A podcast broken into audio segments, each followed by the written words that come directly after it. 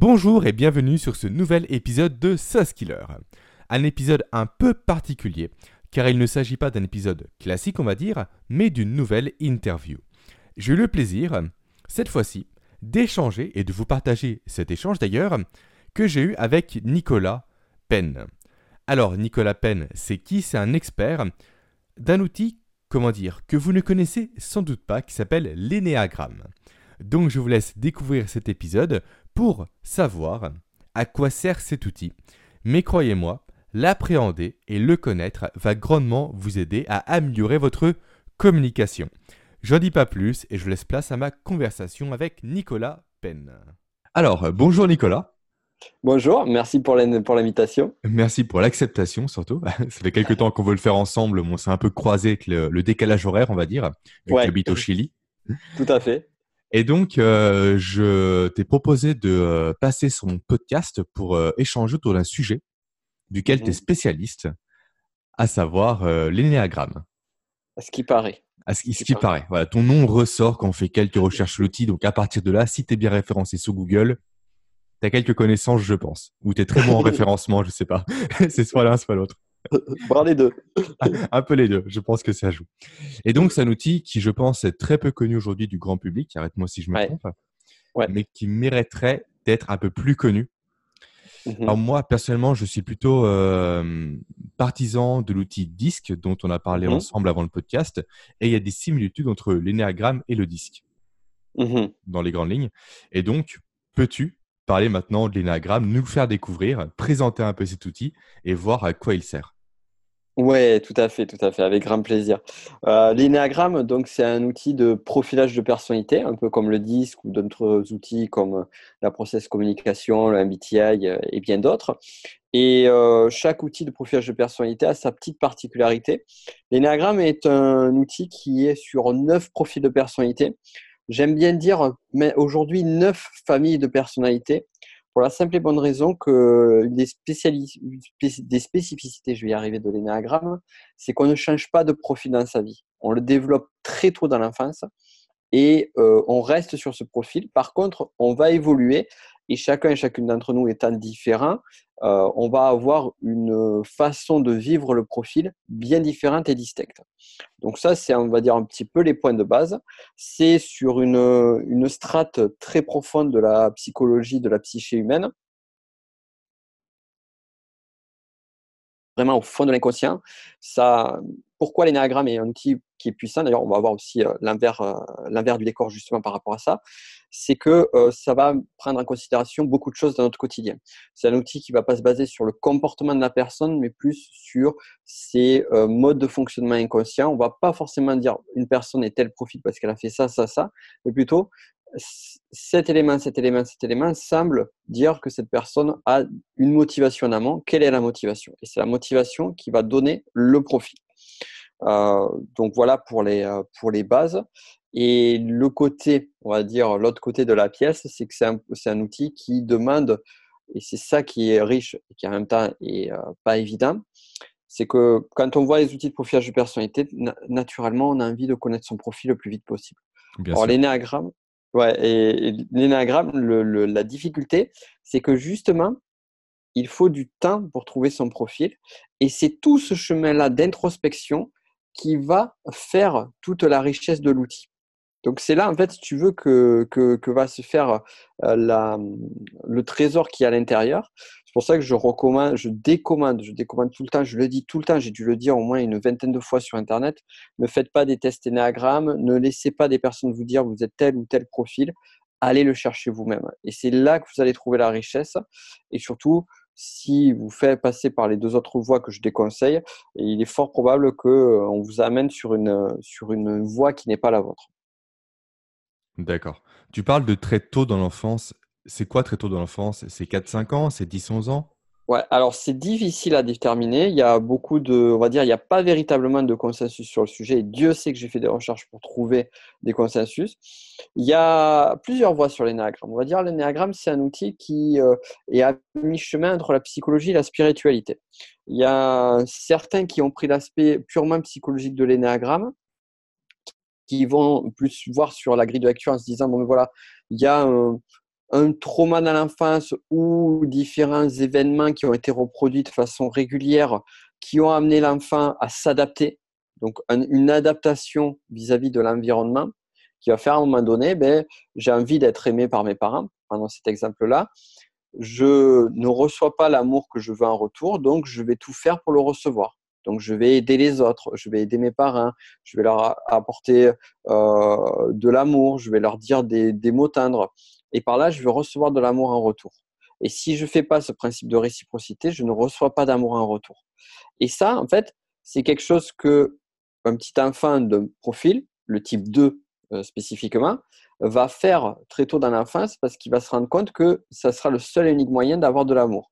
et, finalement, il va mettre au centre de ses préoccupations l'amour. Et chacun des profils va avoir au centre de ses préoccupations un, sujet en particulier. Pour certains, ça va être éviter la souffrance et l'enfermement.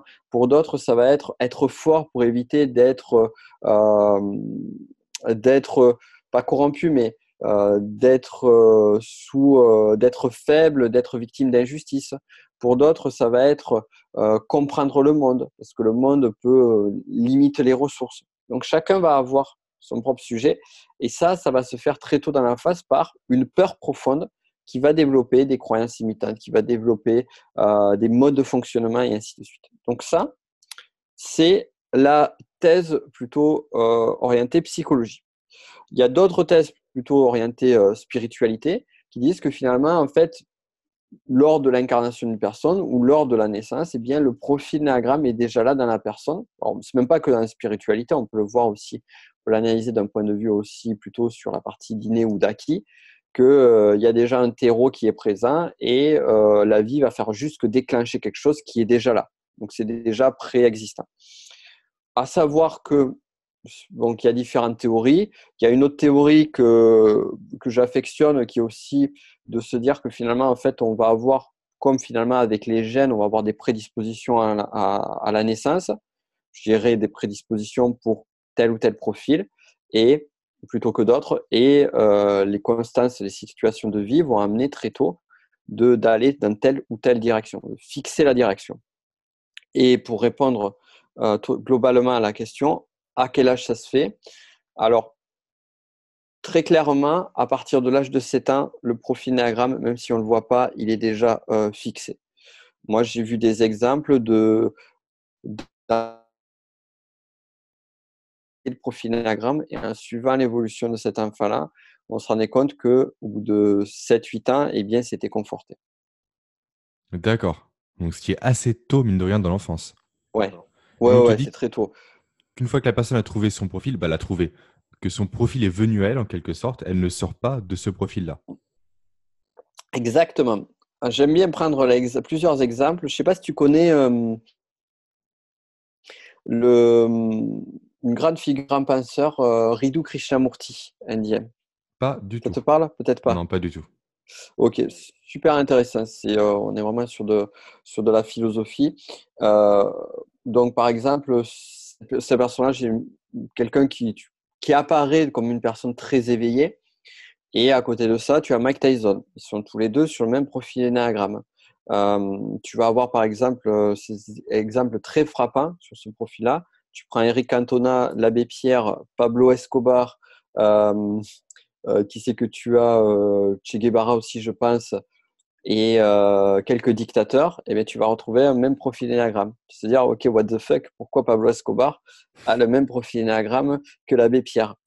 Mais en fait, si tu regardes sur le fond, tu vas te rendre compte que finalement, ils ont une énergie qui est assez proche, une forme d'énergie de colère, une, énergie forte et euh, une façon de mode de fonctionnement, être, euh, et du moins une scène de préoccupation qui vont être plutôt les mêmes, mais en même temps, l'évolution de l'un et l'autre sont totalement différentes.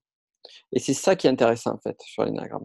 C'est que d'un même profil, tu peux avoir une personne qui est ce qu'on va appeler avec les mots d'énagramme désintégré, c'est-à-dire dans, un, dans des, des, modes de fonctionnement très primaires du profil, voire même pathologiques, et d'autres qui vont transcender leur profil, dépasser leur peur, dépasser les compulsions du profil, ou du moins arriver à les calmer au maximum et être et prendre plutôt les, aspects positifs et les aspects euh, et magnifier les, forces du profil sans en subir les, les conséquences, du moins à moindre mesure. D'accord, en fait, si je comprends bien, ce n'est pas en quelque sorte l'énergie du profil qui importe, mais ce que la personne doit faire de cette énergie. Voilà, exactement. C'est euh, comment elle va travailler dessus, comment elle va être. Parce en fait, si tu veux, le, souvent, ce qui se passe, c'est quoi Quand une personne découvre son profil, elle a deux types d'émotions. La première, c'est le soulagement. Ah, ça y est, j'ai enfin trouvé. Je comprends pourquoi j'ai fonctionné comme ça jusqu'à présent. Donc, c'est enfin une réponse à toutes mes questions. Pas tout fait. Je caricature, mais une réponse à des grandes questions de ma vie. Ça, c'est la première chose. Et la seconde émotion, c'est je suis dégoûté. Je suis dégoûté parce que finalement, j'aurais aimé être un autre profil. Et ça, là, ça devient intéressant parce que pourquoi? Parce que la personne va, va voir, va poser son regard sur tous les aspects négatifs de son profil, parce que c'est ceux qui ont euh, qui l'ont challengé dans sa vie. Et elle va pas forcément voir les aspects positifs d'un premier temps. Donc ça, ça va être le point de départ. Et après, bon, libre à chacun de le faire ou pas, mais euh, la personne va pouvoir travailler sur son profil, évoluer euh, sur celui-ci, faire le, boulot nécessaire pour améliorer. Et en fait, ce qui est intéressant, c'est qu'au début, on se dit, voilà, c'est ça qu'il faut que je bosse par rapport à mon profil. Et plus tu avances, au bout d'un an, deux ans, et plus tu te rends compte que finalement, en fait, il y avait d'autres trucs à côté qui n'étaient pas présents, qui sont aussi améliorables, et euh, pour arriver sur une forme de sérénité son profil. D'accord, super. Et donc, il y a neuf typologies de profils, c'est bien ça? D'où le terme ENEA d'ailleurs, qui veut dire neuf de mémoire. Euh, peux-tu nous les citer toutes, grosso modo, avec les traits qui caractérisent chacun de ces profils-là? Oui. Alors, je vais pas. Alors, parfois, on peut trouver des noms sur les profils. Moi, je n'utilise pas des noms. Euh, en fait, ce qu'il faut pour euh, mettre un petit peu de contexte autour de tout ça, l'énéagramme, si tu veux, il y a différents courants de pensée et il y a des courants de pensée qui se sont beaucoup éloignés de l'origine. Et euh, sur l'origine de l'énéagramme, euh, il y a vraiment tous les fondamentaux. Et donc c'est pour ça que moi, ce qui m'a intéressé, en fait, pour te définir un petit peu qui je suis, moi, je me définis comme un chercheur de vérité. Ce qui m'intéresse par-dessus tout, c'est trouver la vérité profonde des choses. Et sur tout ce que j'ai vu sur l'énéagramme, sur les différents modèles, il y a des modèles très très complexes, trop complexes selon moi. Et le modèle le plus juste, c'est celui qui est sur ce que j'appelle l'énéagramme originel. Moi, c'est vraiment ce que j'enseigne. D'accord. Originel, on ne donne pas de mots sur les profils parce que si on voit d'un point de vue linguistique, des mots sont connotés. C'est-à-dire que chacun va apporter, par exemple, si je dis le type 1, certains vont dire c'est perfectionniste. Déjà, un 1 ne se verra jamais perfectionniste. Je vais expliquer le 1 après. Et aussi, au-delà de ça, chacun va apporter sa propre définition, sa propre perspective et son propre angle sur un mot. Donc, c'est tellement connoté qu'on va utiliser les types, type 1, 2, 3, 4, 5, 6, 7, 8, 9. Donc, sur chacun des profils, on va avoir différents enjeux, différentes peurs à gérer. Et euh, donc, je vais le faire très rapidement parce que ça, pourrait prendre une bonne heure rien que de faire ça. On va prendre juste les peurs de base. Le type 1, lui, ce qu'il a, sa peur, c'est être mauvais, corrompu. C'est des personnes qui vont être euh, en lien avec la colère, mais éviter au maximum la colère. C'est-à-dire la colère en eux et la colère des autres. Ils vont être agacés, ils vont avoir une forme d'agacement et ils vont tout faire pour faire bien les choses. Si je fais bien les choses, j'évite qu'il y ait de la colère à côté. Mais comme je tends à bien faire les choses pour éviter d'être mauvais ou corrompu, eh bien, je vais voir les erreurs des autres. Et comme je vois qu'ils font pas les mêmes efforts que moi, ben, ça va me mettre en colère. Et comme c'est pas bien de se mettre en colère, je vais réprimer ma colère et la faire sortir sous forme d'agacement. Donc, c'est des personnes qui vont être très, euh, pas travailleuses, mais très rigoureuses dans leur travail, beaucoup dans l'action, beaucoup dans le faire, mais dans le bien faire. Ensuite, tu as le 2, on en a parlé un peu en amont, c'est euh, la peur, c'est d'être indigne d'amour. Donc, ils vont rechercher tout pour être aimés des autres. Et finalement, ils vont avoir une perception erronée qui est que l'amour, c'est de la réciprocité. Je dois gagner l'amour. Je ne peux pas l'avoir de façon naturelle. Donc, je vais aider les autres. Je vais flatter les autres. Je vais séduire les autres pour recevoir de l'amour en retour. Le 3, Ah, c'est un profil, c'est un profil de 3 qu'on va beaucoup voir dans le domaine entrepreneurial. Heureusement, tous les entrepreneurs ne sont pas 3 et tous les 3 ne sont pas entrepreneurs. Donc, pour, pas, éviter les clichés. Euh, c'est la peur fondamentale du 3, c'est d'être sans valeur. Et donc, pour justement euh, combler cette peur-là, eh bien, ils vont tout faire pour rechercher des façons d'avoir de la valeur. Et donc, des personnes qui vont être orientées objectif, passage à l'action, challenge, et qui vont avoir tendance parfois à euh, viser le résultat plutôt que la façon de l'atteindre. Et pour justement obtenir le statut et être valorisé par les autres. Ensuite, le 4, sa peur de base, c'est ne pas avoir d'importance. Ne pas avoir d'importance dans le sens, alors c'est pas comme le manque de valeur du 3, c'est de ne pas exister aux yeux de l'autre. C'est plus ça. Et pour cela, ils vont développer une certaine forme de sensibilité, d'originalité. C'est des personnes qui vont avoir une, qui vont émotionnellement être très centrées sur leurs émotions, qui vont avoir une, forcément émotion va amener fibre artistique un petit peu plus forte, et qui vont avoir un besoin inconscient de se, et parfois conscient de se différencier des autres. C'est des personnes qui vont être beaucoup orientées sur le manque, comme ils vont être focalisées sur les émotions. Qu'est-ce qui me manque? Le 5, sa peur, ça va être être sans ressources. Alors là, on va être très loin du 4 qui est très émotionnel. Le 5 va être très mental. Donc, comme j'ai peur d'être sans ressources, je vais observer, je vais essayer de comprendre les choses, comprendre le monde pour combler un maximum mon manque de ressources qui peut être le temps, l'argent, l'énergie, le savoir. Donc, il y a beaucoup focalisé là-dessus et beaucoup en préservation de leur espace vital. Le 6, la peur de base, c'est d'être sans soutien. Le 6, ça va être un profil, le profil le plus flippé de l'énéagramme. Euh, ce qu'il recherche par-dessus tout, c'est d'être en sécurité. Et euh, quand on regarde, quand le 6 regarde, en fait, il va voir que, eh bien, il y a du risque partout, il y a du manque de fiabilité partout. Donc, il va tout faire pour anticiper au maximum. Il va tendance à voir les situations les pires et tout faire pour remédier à ces situations-là. Donc là aussi, on va du mental, mais du mental orienté solution à problème bien souvent des problèmes fantasmés. Le 7, c'est la souffrance. éviter la souffrance.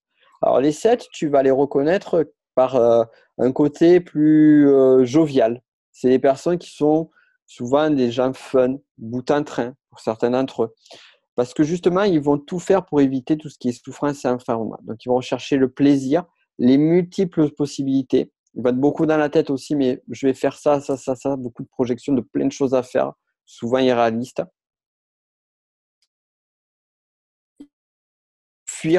On est même dans de la fuite, de la souffrance et de l'enfermement. Le 8, j'avais parlé un petit peu en amont avec l'abbé Pierre notamment, c'est d'être, la peur de base, c'est d'être blessé contre eux. Et donc, ils vont veiller à être forts. Et c'est des personnes qui vont être très, euh, très en colère lorsqu'il va y avoir des situations d'injustice. Donc, ils vont aller sur ça. Et paradoxalement, donc ça, c'est ce qu'on peut voir avec Pablo Escobar notamment, ils vont être dans la force. Je dois être fort, je dois éviter l'injustice, mais en même temps, je vais créer moi-même des injustices. D'ailleurs, petite anecdote pour Pablo Escobar, ce qui est super intéressant, c'est que c'est un personnage euh, dans les quartiers défavorisés de Medellín, euh, là, où il, euh, là où il était, eh bien, il y avait des familles qui adoraient, qui vénéraient Pablo Escobar parce que justement, il aidait les pauvres de, de, de, là où il est né. Donc c'est intéressant de voir cette, cette polarité-là, qu'on va mmh retrouver d'ailleurs sur, sur, tous les profils. Et enfin, le 9, c'est euh, être perdu, être séparé. En fait, le 9, la séparation, la perte du lien avec l'autre, ça va être lié au conflit. Donc, ce qu'ils vont faire par-dessus tout, c'est éviter au maximum toute source de conflit. Et pour éviter source de conflit, je vais éviter de prendre parti, de euh, de, de, choisir. Je vais faire un peu une forme d'oubli de moi, oubli de mes besoins, pour faire en sorte que tout le monde soit en paix, pour préserver le consensus. Voilà donc une, un résumé assez synthétique des neuf profils. D'accord, super. Et donc, imaginons que je souhaite découvrir mon profil. Comment je procède? Tu m'as dit que passer par les tests n'était pas une bonne idée. Donc, c'est plus une sorte de quête d'introspection en quelque sorte, d'après ce que j'ai pu comprendre. Je commence par quoi? Imaginons demain, je me dis, je veux découvrir mon profil Enneagram. Je fais quoi? Alors, euh, les, étapes, elles sont simples. avant de découvrir ton profil, il faut que tu connaisses les neuf profils. Il faut que tu les connaisses d'une bonne façon. Donc, c'est tout d'abord expérimenter les neuf profils et c'est pas une descriptif rapide qui va permettre de donner ces neuf profils. Donc moi, ce que je te recommande, pour pas faire ma publicité, c'est euh, j'ai créé un bouquin qui s'appelle Le petit livre de l'énéagramme, qui a 2,99€ euh, le bouquin et c'est tout tout petit livre. Il y a un euro, il y a, je crois 1,99€ en format Kindle, euh, Kindle ou d'autres euh, numériques. Et en fait, dessus, je te je décris chacun des neuf profils et euh, donc là, tu vois les neuf profils. Et sur chacun des profils aussi, j'ai fait en sorte de mettre en place parce que c'était vraiment ma question de ma, mon, on va dire mon, mon défi pour moi, ça a été d'arriver à synthétiser les neuf profils dans le livre, tu vois, parce que c'est quelque chose qui quand même peut prendre du temps. Là, je vraiment fait très rapidement avec toi.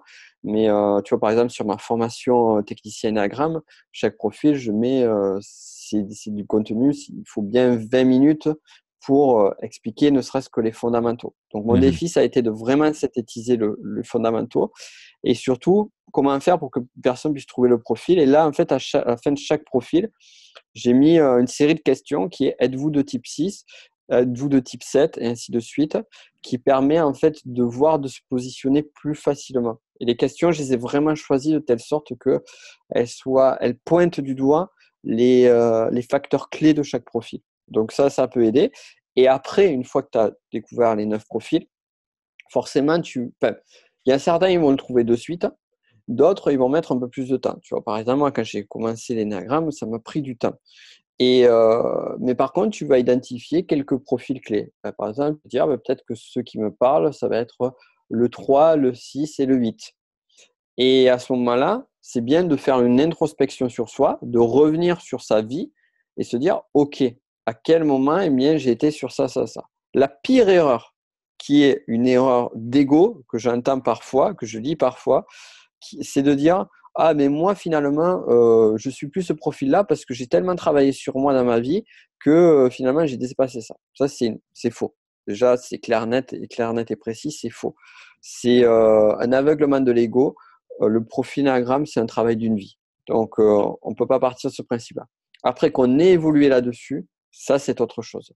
Donc, le fait de travailler, de faire une introspection sur soi, va permettre de mettre en évidence, et tout particulièrement, tu vois, à l'âge, adulte, âge de 18, 20 ans, le profil est bien fixé, on est sorti de l'adolescence, l'adolescence qui peut parfois nous amener sur euh, des aspects, tu vois, on peut voir un peu de 4, un peu de 7, parce que chez tous les ados, dire début d'âge adulte, ok, Qu'est-ce qui se présente à moi? Qu'est-ce que j'ai fait? Quelles ont été mes plus grandes peurs? Qu'est-ce qui est, quels sont mes enjeux encore aujourd'hui? Et de là, on va voir, on va travailler, on va arriver à trouver progressivement de fil en aiguille le profil. D'accord, super. Et l'introspection, on l'a fait comment? Quelles questions il faudrait que je me pose moi pour être sûr que le profil que j'ai identifié est bien le bon? Il y a des questions euh, types, on va dire, à se poser, des, euh, des, comment dire, des, des choses à viser, à cibler, sur lesquelles se concentrer? Oui, oui. Alors, ça ne va pas forcément des questions en particulier, même si les questions que, dont je parlais précédemment sur chacun des profils mmh listés, ça, ça va aider beaucoup. C'est surtout aller voir les peurs de base, aller voir la, la, façon, chaque profil a une vision du monde bien particulière. Tu vois, par exemple, le 4, c'est les êtres humains souffrent de ne plus être reliés au reste du monde. Ça, c'est une phrase qui pour beaucoup ne va pas parler. Pour d'autres, ça va mmh. parler fortement. Donc, euh, il y a quelques points clés. Il y a les ce qu'on appelle les passions, qui sont les compulsions émotionnelles. Tu vois, par exemple, le 6, sa compulsion émotionnelle, c'est la peur. Donc, euh, c'est quelque chose, par exemple, quelqu'un qui est le type 6, il le sait à un moment donné que la peur, c'est quelque chose qui régit sa vie. Euh, donc, et ainsi de suite. Le 1, ça sera la colère. Donc, il sait que la colère, c'est quelque chose qui est, qui qui n'exprime jamais véritablement, mais en même temps qui est toujours présente. Tu vois? Et donc de là, on va arriver à chacun, sur chacun des profils, arriver à trouver le sien en fonction de ça. D'accord, une fois que j'ai bien identifié mon profil, c'est à moi d'évoluer dans le profil si jamais j'en éprouve le besoin. Voilà, une fois que tu as trouvé ton profil, tu, bosses, euh, tu peux bosser dessus. C'est génial parce que ça te met un miroir euh, des choses euh, qui, sont, qui sont gênantes pour chacun et chacune d'entre nous. Tu vois, par exemple, le 2, sa compulsion émotionnelle, que le 2 a, les deux arrivent à le voir, mais n'ont pas forcément souvent conscience de d'y bosser, c'est l'orgueil. Et en fait, l'orgueil, c'est un des pires ennemis pour travailler sur soi. Parce que quand tu te dis, bah, ben, je sais ça, je l'ai déjà fait ou j'ai déjà dépassé ça, ben, du coup, tu ne peux pas mettre en lumière euh, ces choses-là. Donc, on va aller bosser là-dessus de façon présente. Puis, ça peut aussi nuire sur les relations aussi, parce que ce n'est pas forcément apprécié. Euh, sur le 3, c'est ce qu'on appelle la vanité ou la vaine gloire. La tendance à vouloir montrer aux autres une image d'eux qui n'est pas la réalité. Donc le 3 va travailler plus sur son identité, aller rechercher son identité profonde, plutôt que d'aller chercher une identité de surface, aller prendre le bon masque face à bonne personne. Et le 3 va passer par exemple, peu, hein, je vais, voilà, peut passer toute sa vie à donner une image ou à courir vers une image de lui pour être apprécié des autres, sans forcément aller chercher ce qui est juste et ce qui est bon pour lui. Donc c'est là où on va trouver plein plein de pistes. là, là, ce ne sont que des titres d'exemple. On va trouver plein plein de pistes sur chacun des profils. D'accord. Et outre cet aspect un peu euh, développement personnel, à quoi peut servir l'énagramme aujourd'hui? Dans la communication, par exemple, le recrutement, est-ce qu'il y a d'autres utilisations? Ouais. ouais. tout à fait. Alors, comme je le disais en amont, on ne peut pas trouver, pas trouver le profil d'une personne à partir d'un test. Mmh on ne va pas dire à une personne son profil Enneagramme. Par contre, on peut arriver à voir le profil Enneagramme ou des tendances qui se présentent chez les personnes. Et sur certaines personnes, c'est assez évident. Genre, euh, euh, quand tu maîtrises l'outil, en l'espace de 5 minutes, il y a certaines personnes, tu peux trouver leur profil. D'autres, qui peuvent même parfois être proches de toi, il va, ça va prendre des mois. C'est pour ça que c'est là qu'on a toute la subtilité.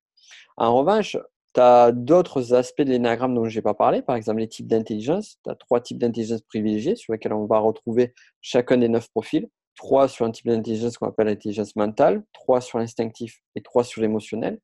En fonction du type d'intelligence, tu vas communiquer avec la personne de façon différente. Quand tu connais le profil de la personne, c'est le Saint Graal. C'est-à-dire que tu sais quelles sont ses peurs fondamentales, tu sais quelle est sa façon de voir le monde, tu sais quelle est son énergie, quelle est sa façon de communiquer. Donc, tu vas t'adapter plus ou moins naturellement. Par exemple, quand je communique avec une personne qui est de type 3, euh, je ne vais pas communiquer du tout de la même façon que quand je communique avec quelqu'un de type 8. Quand j'ai un 8 face à moi, je sais qu'il a besoin de quelqu'un qui soit répondant face à lui. Donc, euh, je sais qu'il ne faut pas que je m'écrase, tu vois, par exemple. Je ne sais mmh pas que je, le fais naturellement, mais je sais qu'il va y avoir une espèce de, de force qui doit être présente dans la communication. Alors que sur un 9, ça va être plus doux, plus arrondi, sur un 3, il va y avoir cette image de l'autre qui va donner. Et je sais qu'il va le faire face à moi. Donc, je vais très vite relâcher la pression chez une personne qui est de type 3 et pour que cette personne puisse se sentir plus en confiance et puisse se livrer aussi plus. Donc, je vais adapter en fonction de chacun, tout en restant moi-même, bien évidemment. Mais dans ma communication, je vais m'adapter aux autres.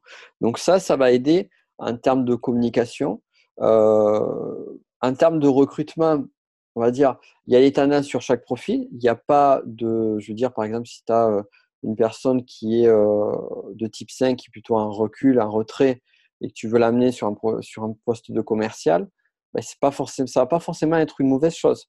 C'est là aussi, tu vois, il n'y a pas de discrimination, on va dire, à faire. C'est juste à savoir en fonction du profil de la personne, quels vont être les talents ou les forces que cette personne va pouvoir, et ça vient totalement en lien avec ton, ton domaine de spécialisation, quels vont être les talents que je vais pouvoir utiliser, que je vais pouvoir mettre en place en fonction du profil de la personne. Qu'est-ce que je vais pouvoir valoriser? Ça, ça va être super puissant. Donc, sur quelle force je peux m'appuyer pour que la personne s'améliore en quelque sorte?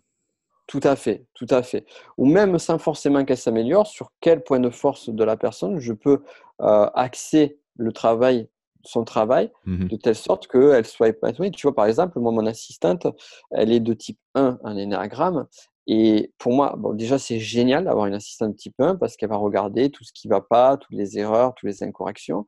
Et je sais que dans sa façon de travailler, euh, je sais comment elle fonctionne, je sais comment elle travaille et je sais comment il faut que je lui amène le travail et comment l'interdépendance euh, professionnelle va se faire de façon harmonieuse et efficace. Donc, c'est vraiment les deux choses. Donc, euh, donc, ça, tu vas le faire en fonction des profils. Si j'avais une personne qui était type, euh, je ne sais pas, par exemple, de type 3 en face de moi qui bossait sur le même poste, je n'agirais pas de la même façon. D'accord. Donc, c'est vraiment adapter sa communication par rapport au profil de la personne qui nous fait face. Tout à fait. Il faut déjà une bonne maîtrise en, amont de, des, des, différents profils et déjà connaître le sien également, je pense, en amont. Non? Oui, oui, tout à fait, parce que tu vois, il y a aussi la projection, si tu pointes du doigt quelque chose de très fort, hein, il y a aussi toi, tes propres difficultés, tes propres enjeux. Donc, moi, je sais par exemple, quand j'ai commencé à, avoir des personnes qui bossent pour moi dans mon activité, ben, j'ai été très vite confronté à des.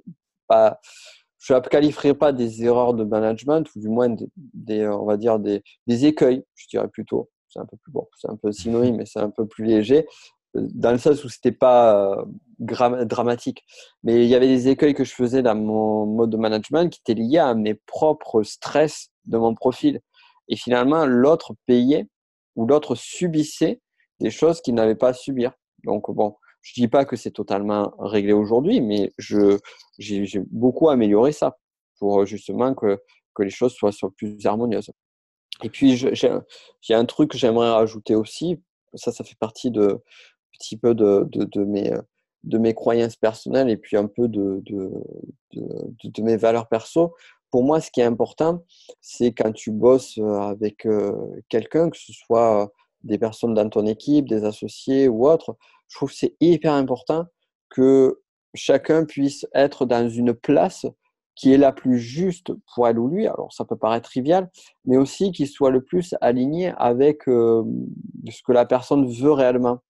Et, euh, et je pense qu'on on, sous-estime en fait finalement la pluralité de, des, activités, la pluralité des, façons de travailler de chacun et chacune.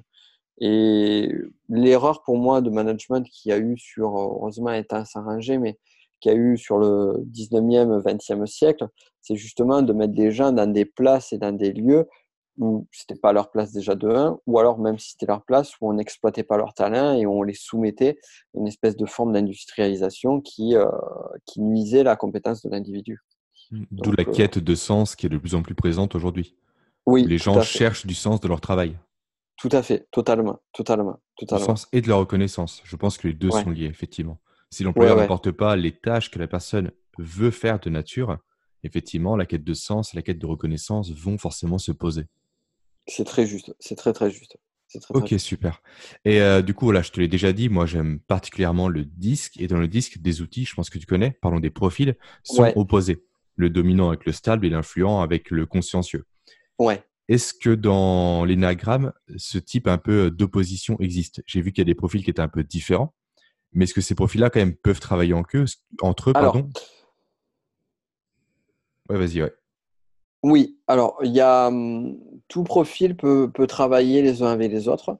Euh, par contre, il va y avoir, alors c'est pas forcément des profils qui vont être incompatibles, c'est plus selon l'histoire de vie de chacun. Et euh, selon ton histoire de vie, si par exemple professionnellement ou amicalement, eh bien tu as eu euh, des conflits, je sais pas, avec un type 7, bah, du coup ça va être très compliqué pour toi de bosser avec 7. sentimentalement, ça va être exactement la même chose.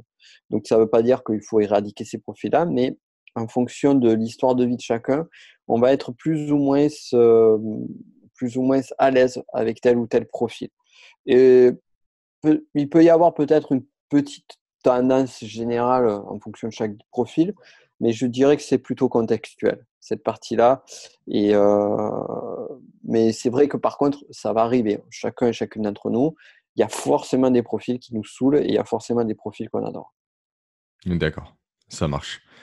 Et une autre petite question que j'ai omis de te poser, c'est comment toi tu as découvert cet outil? Ouais. Alors, c'était lorsque j'ai été formé en tant que euh, formateur PNL, parce que pendant longtemps, j'ai exercé, euh, euh, je donnais des formations PNL, donc j'ai fait tout le cursus, je suis enseignant PNL certifié. Tu es passé par quel, quel, organisme? Par Paul Pironnet? Par, Non, c'est un autre organisme, une école qui s'appelle EFPNL, e École francophone de, de PNL. D'accord. Et euh, donc euh, j'étais formé par eux et après j'ai une j'ai fini mon cursus avec euh, pour avoir la certification internationale avec une école canadienne de, de, de PNL. donc voilà et Donc, du coup, j'ai deux approches, on va dire, sur la PNL. Et en fait, sur la, première, la première école à laquelle j'étais formé initialement, eh bien, il parlait, il disait, bon, voilà, quand vous faites une formation PNL, euh, il y avait question d'une des participants, je me rappelle, il dit, ouais, euh, voilà, alors là, du coup, si on est face à un 3, on va plutôt faire ça, si on est face à un 6, on va plutôt faire ça. Il dit, oui, exactement. Le 6, vous allez plutôt aller sur ce truc-là. Et, euh, et moi, j'écoute, qu'est-ce que c'est ce truc? Euh, et, j'ai eu une approche un petit peu sceptique en disant c'est quoi ce truc qui enferme dans des cases? Et euh, donc j'ai commencé à aller chercher, à aller creuser les néagrammes. Et c'est ça qui est très drôle. J'aime beaucoup raconter cette anecdote-là. C'est que, en fait, mon but à chercher les néagrammes, c'était de comprendre l'outil et de le démonter de dire c'est de la merde. D'accord. En, bon sceptique, je le prends et je l'arrache dans tous les sens. c'est ça. C'est exactement ça. Et, euh, et en fait, donc j'ai cherché et puis j'ai commencé à creuser. Je me suis dit, tiens, c'est intéressant. Et ça a piqué ma curiosité au point que j'ai bouffé, bouffé, bouffé des néagrammes euh, à fond et euh, pendant des mois et des mois. Et à un moment donné, j'ai trouvé mon profil et je fais waouh. Et en fait, ça a été un double waouh. Le premier, ça a été parce que je me suis dit, putain, si j'avais eu ça à 20 ans, j'avais des grosses difficultés personnelles. Euh, voilà. Et si j'avais eu ça à ce moment-là, ben, du coup, euh, ça m'aurait évité de galérer pendant des années et des années. Donc déjà, te dire ça, tu te dis, waouh. Donc là, euh, il y a un truc sur lequel je suis passé à côté qui était juste ouf et qui donnait la réponse à tous mes problèmes à cette période-là, de un.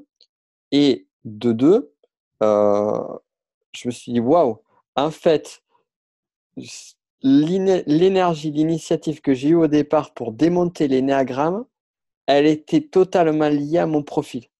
C'est-à-dire que c'est mon profil qui m'a donné euh, le désir de démonter l'outil. Tu vois, tu as une espèce de, de, boucle, quoi. De... Excellent. Et là, je me suis dit, ah ouais, d'accord, bon. On va aller se creuser. Et depuis, ça m'a plus quitté. Et j'exagère pas parce que tu sais, parfois on entend ça et là, mais c'est une vraie réalité. Euh, il se passe pas un jour dans ma vie sans que je parle ou sans que les néagrammes euh, se présentent. Tu vois, je regarde une mmh série, je dis ah, tiens quel profil. Je discute avec ma compagne, on dit ah ben oui un tel euh, qui profite euh, profite 7, profite 9, tout le temps tout le temps ou dans ma communication. Mmh, c'est devenu un automatisme chez toi, une seconde nature en quelque sorte, bien sûr. Totalement. Et justement, j'avais une question à te poser. Tu as commencé à amorcer un peu le sujet. Qu'est-ce que tu réponds aux personnes qui aujourd'hui disent justement que les outils tels que les néagrammes, le disque ou autres servent à enfermer des gens dans des cases? Et ça se limite à ça? Ouais, moi j'ai trouvé une bonne, euh, une bonne, réponse parade. à ça. Ouais, une bonne parade, on va dire ça. C'est euh, d'ailleurs, j'en parle dans mon livre. Super vraiment un des points de départ. C'est, euh, mais je vais la donner là. C'est que, euh, en fait, quand on est, on a, euh, ben voilà, toi et moi, on est des hommes. Ok. Mais est-ce que c'est le fait d'être un homme qui nous définit en tant qu'individu? Non. Par contre, ça définit une partie de notre identité, comme notre nom, comme notre prénom, comme notre nationalité, même si on change de pays, même si on change de nationalité, on a quand même des choses qui sont présentes. Et l'énéagramme, le disque, un processcom et les autres outils de typage de personnalité, ou les métaprogrammes en PNL ou autres, c'est exactement la même chose. Ce sont des parties de notre carte d'identité. Donc, ce n'est pas quelque chose qui va définir notre individu en tant que tel, mais en revanche, ou plutôt est ça va, ça va définir une partie de nous-mêmes. Et comme on va avoir différents, on va avoir trois profils 8 qui vont être, ou cinq profils 8 qui vont être très différents, on va avoir cinq hommes qui vont être très différents dans leur façon de gérer leur masculinité. Et ainsi de suite. Donc pour moi, c'est vraiment ça la clé. Et pour euh, éteindre un petit peu la question, est-ce que l'énéagramme est mieux que des autres outils de profilage de personnalité? Ou, moins bien Moi, je réponds toujours cette, ça parce que justement, j'essaie de voir s'il y avait des liens, des croisements. Alors, le disque, je n'ai pas travaillé, mais j'ai travaillé plus avec la ProcessCom et le MBTI et mmh euh, m'accompagne avec euh, le thème astral, pour ceux qui valident cette, cette discipline-là. Et euh, en fait, on en vient à la même conclusion, c'est que en fait, les outils sont complémentaires. On va trouver des points, quelques ponts, mais euh, c'est pas parce que tu vas être, par exemple, un profil 5 énéagrammes que tu vas forcément être un introverti euh, avec telle approche MBTI ou que tu vas avoir euh, forcément telle euh, base un MBTI, mais par un, un, process comme. Mais par contre, il va y avoir des, des tendances, des tendances et, et, chacun va se compléter. C'est ça qui est chouette. Quoi. Ça a différentes strates de personnalité. De toute façon, sauf erreur de ma part, arrête-moi si je me trompe, mais tous ces outils viennent d'une racine quasiment commune qui sont les travaux de Jung, non? Euh, Non, pas forcément. non, pas l'énagramme, parce que je sais que le disque vient de là. Je crois que euh, MBTI, aussi, de mémoire. Ouais, MBTI aussi. Ouais. Alors, c'est comme je sais pas. Alors, MBTI euh, disque, je ne savais pas, tu vois, je ne savais pas que ça venait de, de Jung. Euh, tu as le process communication vient de l'analyse transactionnelle. Ça, c'est les bases. Donc, ok. Et, euh, et, pour les néagrammes, les bases, elles sont doubles. Elles viennent, alors tu as des bases assez anciennes qui viennent sur des écrits de, de, à l'époque, donc on peut retrouver, euh, alors il y, a, la légende derrière les néagrammes, mais on peut retrouver derrière les, premières, euh, les premiers théologues et philosophes de l'époque de la chrétienté. Mais là, je ne te parle pas du, du, catholicisme. On passe vraiment de la base, 400 mmh après Jésus-Christ. Euh, ce qui a initié notamment les sept péchés capitaux, ce sont les huit passions. Et les huit passions, en fait, on retrouve huit des neuf profils énagrammes. Donc ça, c'est un des premiers points. Et l'autre point, c'est euh, tout ce qui est lié à la psychanalyse et euh, tout particulièrement le, le, fondateur de l'énagramme tel qu'on le connaît, qui s'appelle Claude Naranjo, qui est vraiment la base de ce que j'enseigne, l'énagramme originel. Euh, donc lui, à la base, c'était un psychanalyste psychiatre et il a pris tout ce qui est lié aux pathologies, euh, ce qu'on appelle, ce qu'on retrouve sur les référencements DSM, euh, les classifications DSM. Donc on retrouve des bases, donc une, base, en fait un lien. C'est même pas une, les deux sont liés, c'est ça qui est intéressant. Donc, donc on n'est pas sur la partie Jung, même si on reste quand même sur de la, sur de la psychologie quand même. D'accord. Et une dernière question maintenant avant de te laisser parce que tu as bientôt ton second rendez-vous euh, qui, va, qui va commencer d'ici 12 minutes. On a encore un peu de temps devant nous. Euh, du coup, tu as suivi une grosse formation en PNL. J'en ai suivi également quelques-unes. Je suis niveau technicien. Tu parles notamment des. Euh... Non, non, non, pas du tout. J'ai fait une, une élève à Paul, justement, qui est formatrice maintenant mm. et qui a son compte. Tu, parles, tu as parlé plutôt des métaprogrammes. Est-ce que toi, justement, tu as lié les métaprogrammes et les néagrammes dans ta pratique alors non, très. Euh, j'ai fait alors j'ai fait des ponts avec les métaprogrammes, mais euh, je l'ai pas lié. Mais cependant, enfin, je te dis ça non, mais en fait oui la réponse c'est oui, je l'ai oublié. Euh, j'en parle notamment sur ma formation avancée sur le sur de formation technicien diagramme, qui est la formation on va dire tous les fondamentaux et, dessus. Et, euh, et en fait, on va dire, les métaprogrammes, j'ai pas, on va dire, j'ai pas brassé tous les métaprogrammes parce qu'il y en a plein pour nos auditeurs. Métaprogrammes, ce sont des, euh, des euh, pareil, des outils qu'on a ou des modes de fonctionnement des, qui vont aider sur nos prises de décision, sur nos comportements au quotidien. Mmh. Mais par contre, il y a des points de convergence. je, je, je résume très, très sommairement et sauvagement. Mais par contre, on va avoir des points entre certains profils et certains métaprogrammes. Tu vois, par exemple, on va retrouver beaucoup le métaprogramme aller vers, euh, je vais vers quelque chose chez le profil 3, par exemple, qui travaille un objectif résultat. Euh, chez le 8 aussi, ce que je veux, je vais le prendre et je vais y aller avec l'accessibilité du 8. Et on va avoir les métaprogrammes s'éloigner d'eux qui vont être très présents sur le 6 parce qu'il y a la peur et en même temps, on va avoir un aller vers aussi qui peut être présent. Et euh, il y a aussi un métaprogramme, par exemple, mismatch, ce qui manque, qui va être présent chez le type 4, qui est très dans l'émotionnel. Alors ça, c'est super intéressant. Tu vois, par exemple, le métaprogramme énéagramme. Euh, le mismatch, c'est identifier ce qu'il manque, ce qu'il n'y a pas. Donc, euh, certaines personnes vont voir ce qu'il y a et d'autres vont voir ce qu'il n'y a pas dans un environnement donné. Mmh Donc, match, mismatch je sais plus, moi je, dis à l'américaine, je sais plus en français comment, ça s'appelle. Euh, et euh, tu as le 1, le 4 et le 6 qui vont être très mismatch.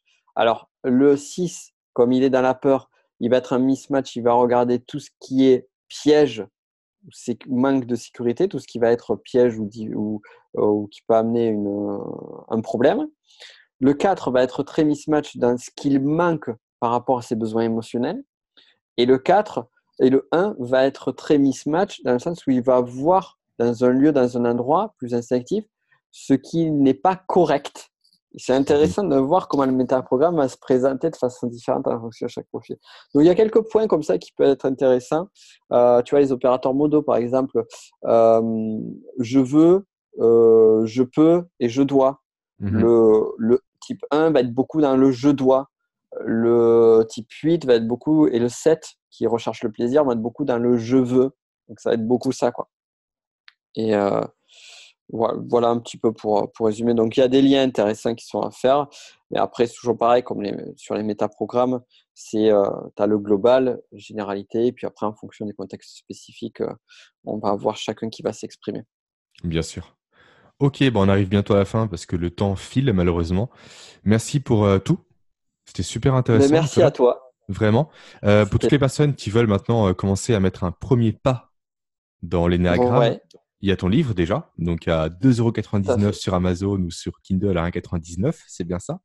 Ouais, ou même partout, il est édité chez First Edition. Donc, euh, First Edition, c'est ce qui dit notamment Correction pour les nuls. Tu l'as partout, dans toutes les librairies. Bon, on est, quand on enregistre l'interview, on est en période de confinement, donc euh, Ouais. pas pour l'instant, mais quand tout ira à la no- normale, euh, vous le trouverez dans toutes les librairies.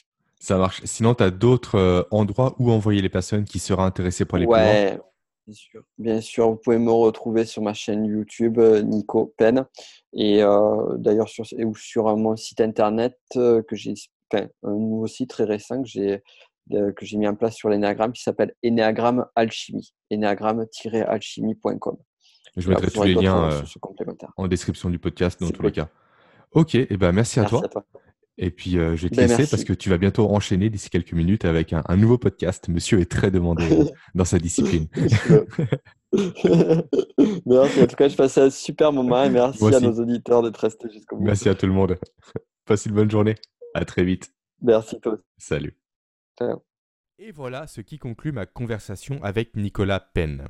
J'espère que vous avez pris autant de plaisir à l'écouter que moi j'ai eu à l'enregistrer.